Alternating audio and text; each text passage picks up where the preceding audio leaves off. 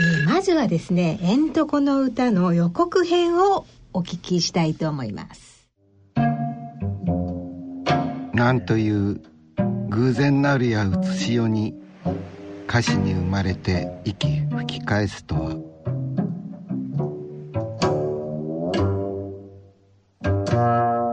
えんとこ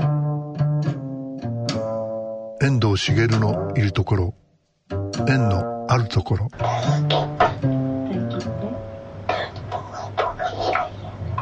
自らを他人と比べることなかれ同じ命は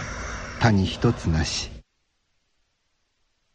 障害あってもちゃんと誰でも生きていけるように。遠藤が歩いた。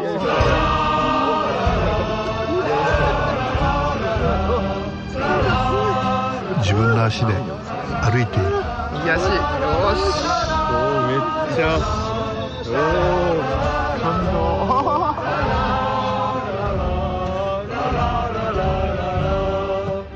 ありのままの命を生かし合いながら生きるということ。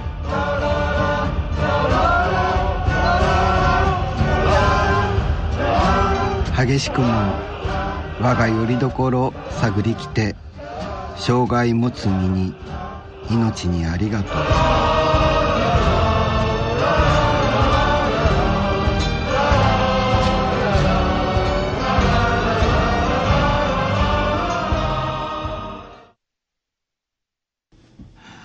さて、今、予告編の方をね、えーお聞きいただきましたけども、さて、ここでね、番組をお聞きのリスナーのね、皆さんに、えー、監督ご自身からね、えー映画のご紹介をしていただきたいと思います。えー、まず、監督、この映画の概略を、ちょっと、おお話しいただけますか？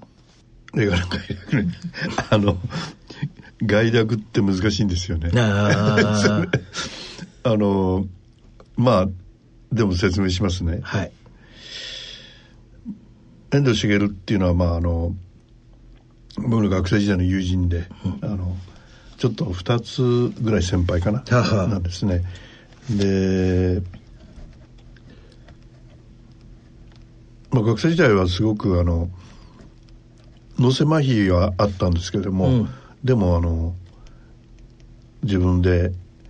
あの動き回るはあはあの車椅子とか使わずにね、あの動き回るようなからまあ出会ったのは1968年ですね。だからちょうどあの学園塗装なんかのあの真っただ中で、うんうん。そういう中でまああー出会ってまああのすごく遠藤も俺もやっぱりそのそういうなんていうのかなあのこう世の中の不正義だとか、からそういうことに対して非常にこう強い反発を覚えて、一緒にデモ行ったりとかねなんかしたようなそういううー風にしてで彼は日文化ですから、で僕は法学部で。で法学部でなんで映画やってんだっていう話ですけど日文化で彼はだから最終的に短歌にたどり着くのは50代になってから。ねはあ。うん、ででももともとすごく文学が好きで文学青年だった、でまああの再会したのは卒業して25年後ぐらいに、えー僕がもう映画をずっと作るようになって、えー最初に作った「なおちゃん」っていう映画をあのが完成して学生時代の友人がみんなあのあの応援するからって言って、あのまあ自主上映みたいなことをやってくれるっていうのが各地でねはあはあそういうふうにして。で遠藤もその時に東京の世田谷なんですが世田谷の下北沢っていうところで小さなホールを借りてあの上映上映しあのししてくれるっていうことで、はあ。もうその時は寝たきりだったですよね。だから寝たきりになってその時は10年ぐらいですかね。10年ぐらい。でも協力してくれたんですね。うん、あの会場のみんな若い人と一緒に、でそれはやっぱりお返しをしなきゃっていうことでもないんだけどあのまあお互いにやっぱり学生時代の友人と10年20年経ってから再会するっていうのはやっぱりいろんな思いがありますよね。ね。はいはいででもいろんな思いの一つに学生時代にこう思ってたようなある意味でその、まあ、ピュアなね、そのこううん思いみたいなことが、そういう友人と再会することで、なんかこう戻ってくるみたいなのありますよね。で遠藤との再会はやっぱりそういう感じもあったと思いますね。うん。で特に遠藤がやっぱりそういうあのえ介助が必要なあの体になって寝たきりの生活をしてるっていうことでいやこれは要するに友達だからあれですけどもあのなかなかこんな風にしてそれも堂々とそういうことを生きていくっていうことをね、まあ施設に入ったりいろんな形でその介助を受けるっていうことはその当時も今もね、あのああそういう人の方がまあ多いとは思うんだけど、あのそれを自分一人でアパートに住みながら周りのそのこう若いやつにねあのこう応援してもらって自分なりのそのまあ自分なりの自由っていうのをね探しながら生きてる。これはやっぱり取らないわけにいかないだろうと。いろいろ思って取り始めた。最初はね。なんか身近にいる光る存在だったわけですね。そうそうそう、ただその時はまだああの単からやってなかった、あ、やってなかったんだ。やってなかった。それだけ逆に言うと喋ることも結構ねそれなりにできたですね、あの今はもうほとんどあの無声音っていうんですかね、あのあ声が要するに声帯に引っかからないような形でしか話ができない、うん。で話ができなくなっていくことと短歌をそのこうやるようになっていくことがちょうどそのまあ反比例って言っていいのか正比例って言っていいのかあれですけどもそういう形で短歌をやるようになる。でだから本当に心のそのこう思いのあの丈をね短歌に綴ることであの会会場のみんなにもあ伝え、なおかつそのそれをまあ誰が読むのかなって思いながら多分ね、あの同人誌みたいなところに投稿して、っていうことをだから十十数年ですかね。ずーっと通い続けたっていうよりも途中でもちろんあの通わなくなる時期があったりしながらもう一度やっぱりそのこれをちゃんと取らなきゃって思うようになったのが2016年の夏に起きたその相模原のあのまああの障害者の殺傷事件。まあ本当にあのどうなんでしょう。それをふっとすぐ思い出す人とああそんなこともあったなっていうぐらいな感じで、あのあるいはもう忘れてしまっている人と、それぞれだと思うんだけど、僕はやっぱりあのその時に本当にあの遠藤は大丈夫かなって思いましたね。大丈夫っていう言われると。要するに遠藤は別にあの相模原のその施設にいるわけではないんだけど、ないんだけど同じように動かない体で、そのずっとあのベッドに横たわって、でつまり僕にとっては遠藤だけど、あのつまりに日本中世界中にそういうそういう大丈夫かなって思う人がねいてそのでそういうふうに思った人も多分とてもたくさんいらっしゃると思うんですよね。それが自分の友人だったり自分の肉親だったり、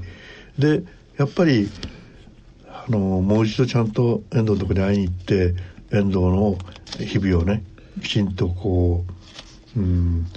記録しようというふうに思い直して、あの取り取り始めようと思った時にすでに彼は短歌を始めていてあ最初からだからそういう短歌であの映画を作ろうとか思ってたテクニカルなことじゃなくて、本当にあの遠藤がそういうふうになって、その自分の思いの丈を短歌で綴るっていうふうに日々を生きてるっていうことをねまあ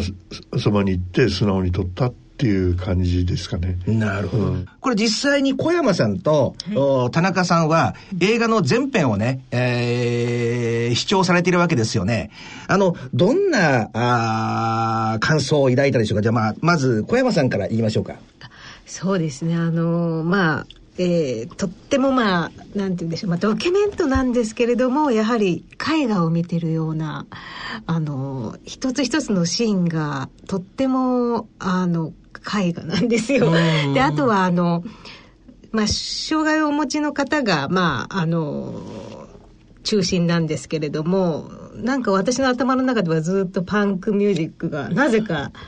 響いていて、それは多分この方の、まあ、主人公となるその遠藤さんの感性がとってもみずみずしくて、ずっとまあ、寝た状態が長いんですけれども、その中で彼の世界っていうのも無限に、あの、空のシーンもよくこの映画で出てくるんですけれども、空より高く広がっているような感じで、まあ私もちょっと、な、途中で涙が出てきちゃったぐらいに、とってもあの、それはその、うんなんていうんだ、なぜ涙が出てきたかわからないんですけれども、とってもその、彼の感性のみずみずしさと、その、世界観がとっても大きくって、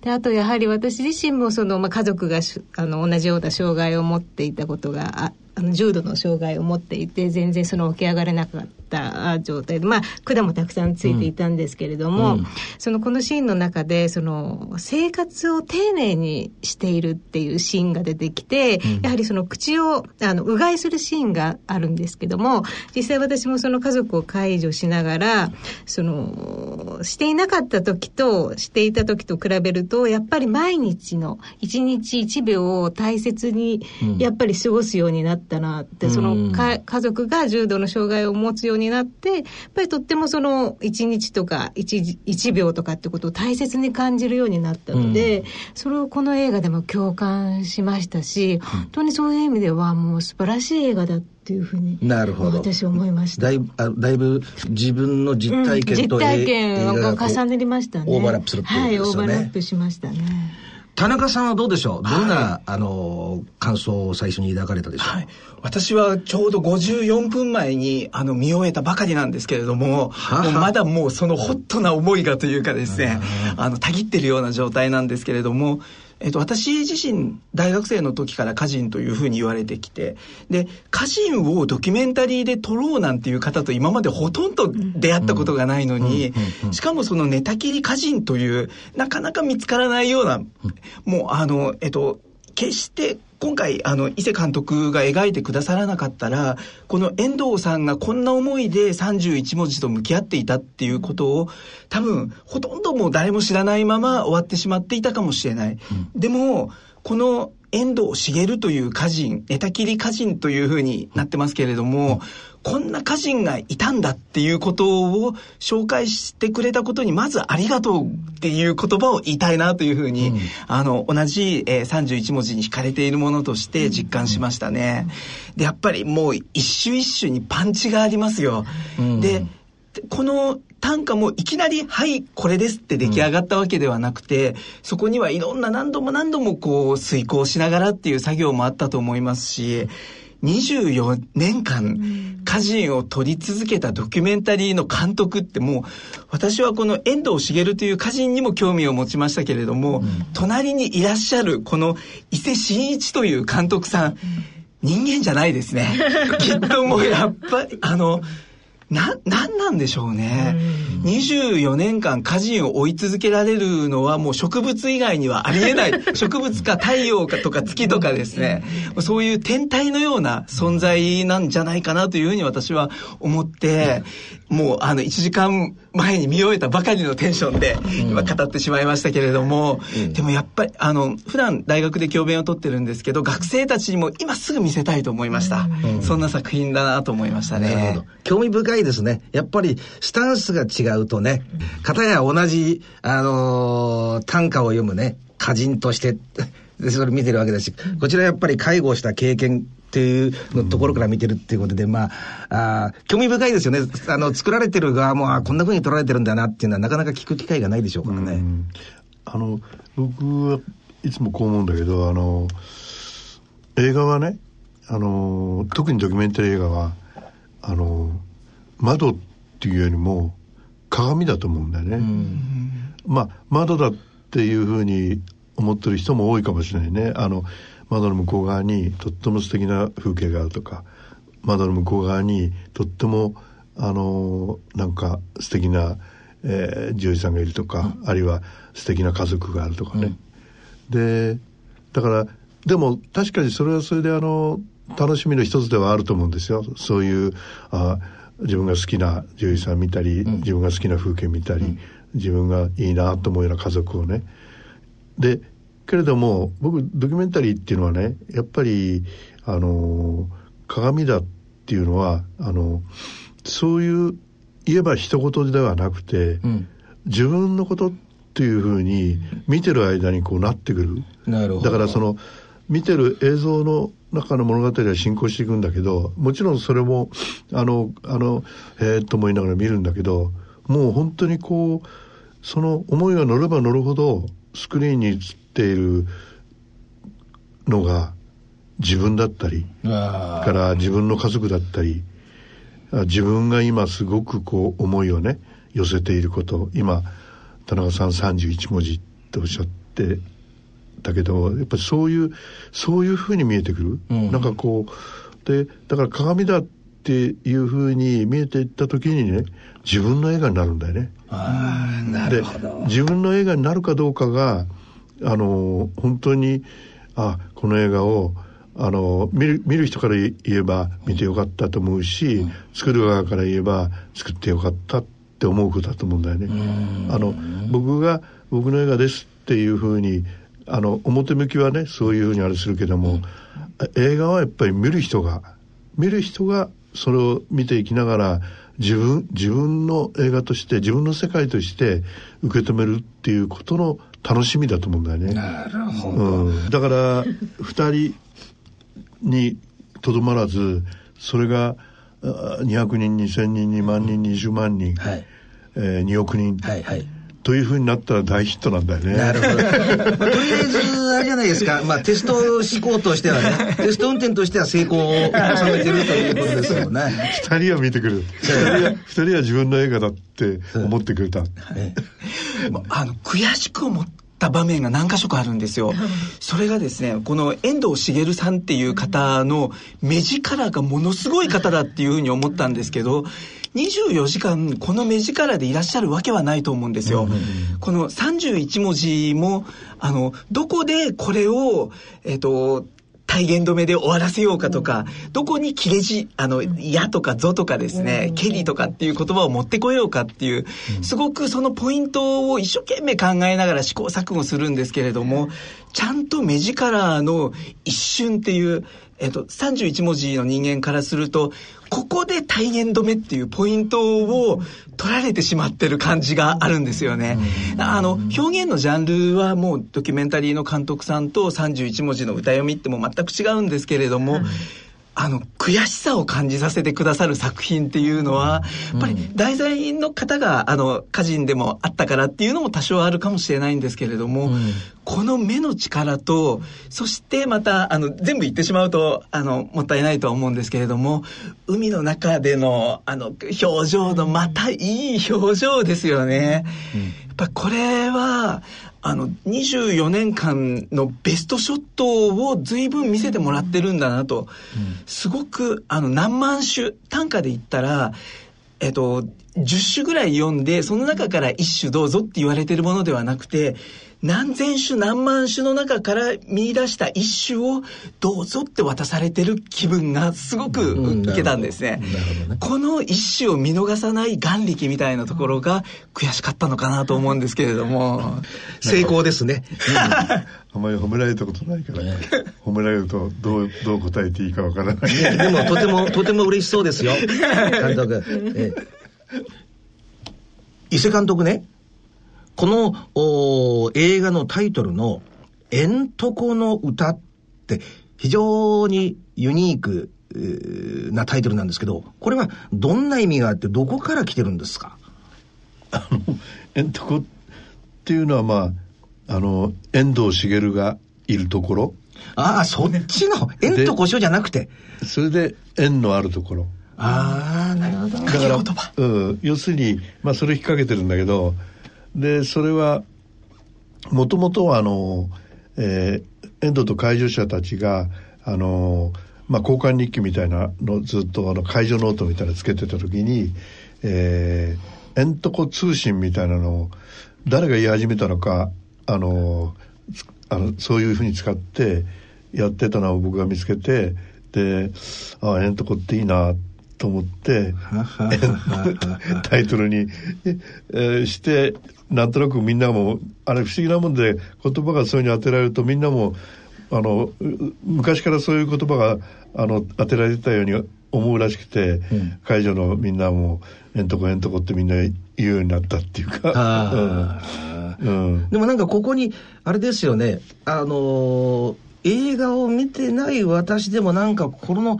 なんか力を感じますね。言葉のなんかここに全てがなんか凝縮されてる感がなんかにじみ出てますよね。うん、縁のあるところっていうのはまあ言えばもしかしたらそのこの沿道のいる縁とこだけじゃなくて、あのそれぞれ例えば今ラジオ聞いてる人の中にもね、あ自分の縁とこはあのここだなとかー。自分の縁とこはあそこかなとかなるほど。でそれはちょっといいなと思いますよね。そんな風にみんなが縁のあるところをねこう気持ちの中に持ってるみたいなね。すごくでもあの個性豊かなメンバーが集まってますよね。もう本当にあのせ世代も違っていたり職種も違っていたり。どどんな縁があって皆さんそれこそたここまでたどり着くんだろうっていうようなですね。ただ今あのホームページを見たりすると自宅も公開さ住所も公開されてたりっていう状況もあるじゃないですか。でそこでこういう条件でっていうことまでまさにさらけ出している中で集まってくる人たち。いや、あの、こんな個性豊かなメンバーが集まってる場所って、すごい日常であんまりないのかなとも思ったんですけど、監督さんとしてはどんな風に思ってらっしゃったんですか？あの最初にだから1996年ぐらいからの撮影なんだけどからそうでしたねやっぱりね。でまあ片っ方でだからまあある意味で他の社会的に他のところでなかなかこう居心地が良くないっていうような人がそのある種の居場所としてつまり遠藤の居場所であると同時にそこへ来る人たちの居場所、でそれがそれぞれのこうあのこう背景はね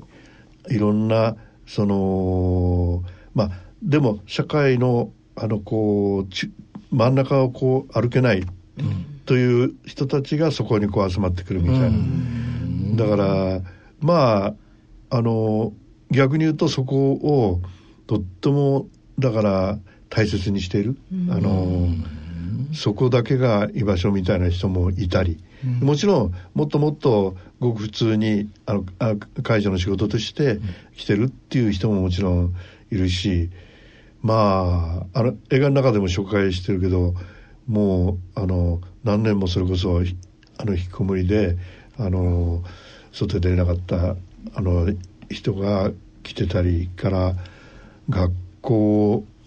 学校途中で辞めちゃったやつとかも結構いて、結構みんなタトゥーとか入ってま入ってましたよね。あれがなんか印象的で結構、あの、すごいなと思って。タトゥーがあるわから、でそれはもしかしたら確かにあの田中さんおっしゃったように僕なんかそれななんとなくずっとかあの通ってるからそれあのふ普通にだんだんこう思えてくるんだけどあんまりないかもしれないね。でも映画見る人にとってはねそれがすんごくなんかこうあったかい感じに感じるって。あの要するにあのまあ今なかなかそういうねあのその場所居場所があったかいと感じるようなところが、そのまあ少ないんじゃないかっていうふうに、あの思う人にとってなんてあったかい居場所なんだろうというふうに思う人も結構いるみたいででまだ試写段階ですけども試写段階で見た人が、えー早速えんとこにあのあのやらしてくださいっつって2人ぐらいなんかあの来たみたいですけど、うんリクルーティング映画だねって。あの、えっと、うちの母も要介護、えっと、いくつっていう数字があるんですけれども、介護の現場で、あんなにギターを持ってきながら、そこで豪快に歌ってるっていう、そんな介護の現場ってなかなかないと思うんですよね。でしかもいろんな人たちがこう、自然発生的に集まってきたりしながら、なんかふあのファミリー化している姿っていうのも不思議な場所だなと思いながら、なるほど。きっとあれなんでしょうね。こう、心の居場所を求めてる人にとっては肉体的なハンディとかは関係ないってことなんでしょうね。うんでしょうね、うんもうそれだけの人間を引きつけるだけの人間力っていうのかな。あの、遠藤茂さんなかなか持ってる人間ですよね。うん、そう思いますね。この間つい最近関西で完成上映みたいなのやったんだけど、そしたら、うん、今人間力っつったけどこれは顔面力の映画ですね。確かに。まあ、そうでしたねなるほど、なるほど。まあちょっとあのああ古典にあの造形の深い友人はこれは脳とああのこう能面？あ能面と能の能の舞台のようだねっていうふうにそういう教養のあることを言う人もいたり。でまあでもまあ逆に言えばあある意味では能もあの能面も能もあのその人のなりわいをね、あの写しし取った表現だから別にあの昔も今も、あの同じようにそのまあそういう感受性がなかなか受け取る方があのそういうふうに思えないだけで、あこれは古典だなとか思っちゃうだけで、本当はそうそうではなくて、あのそうやってそれを象徴化している表現ですもんね、だから今日メールが来てたのはねあのあれだったですね。あのその関西で見た友人が友人の息子さんを連れて一緒に来て。まあちょっとあのあの引きこもったりしてるような傾向があって、そしたらあの珍しくあの家帰ったらねあのその遠藤の短歌を一つあの息子さんがポツンと読ん読んだんだって。だからすごく印象的だったんだと思います、ありがとうって。あでそれは何かっていうと、あ自らを他人と比べることなか とっても良かったです、同じ命は他に一つなし。という短歌をあのあ映画だからこうファッと流れちゃってるのにちゃんとパッと記憶したんだね。はまあここの短歌は2回使ってるんだけど、2回出てくるんですけどもやっぱりものすごくそういうこう今思いで生きているその若いね、あの人にとってあのピッときたんでしょうね。あのでやっぱりだからうんなんか映画も捨てたもんじゃない。短歌も捨てたもんじゃない、だからそういうあの彼が本当にそういうふうに思って、もうなんかあのとってもいい顔してあの自分にねその短歌を口ずさんでくれたってだからそういう話聞くとね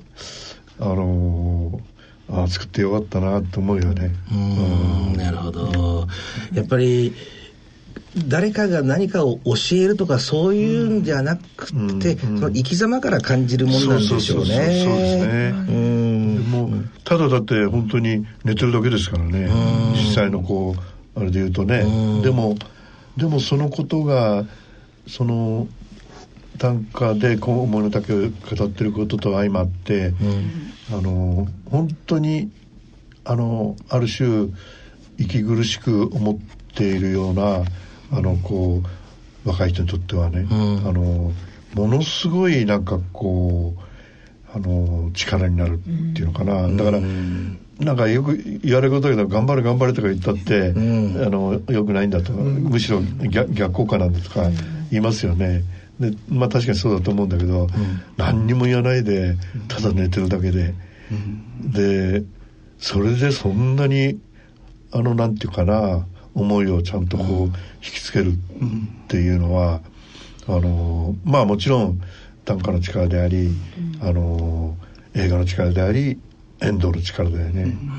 ん。今ちょっと思ったんですけどその遠藤さんっていう方は今でも学生運動の時に戦ったのと同じエネルギーを発散しながらね放出しながら寝てるのかもわかんないですよね。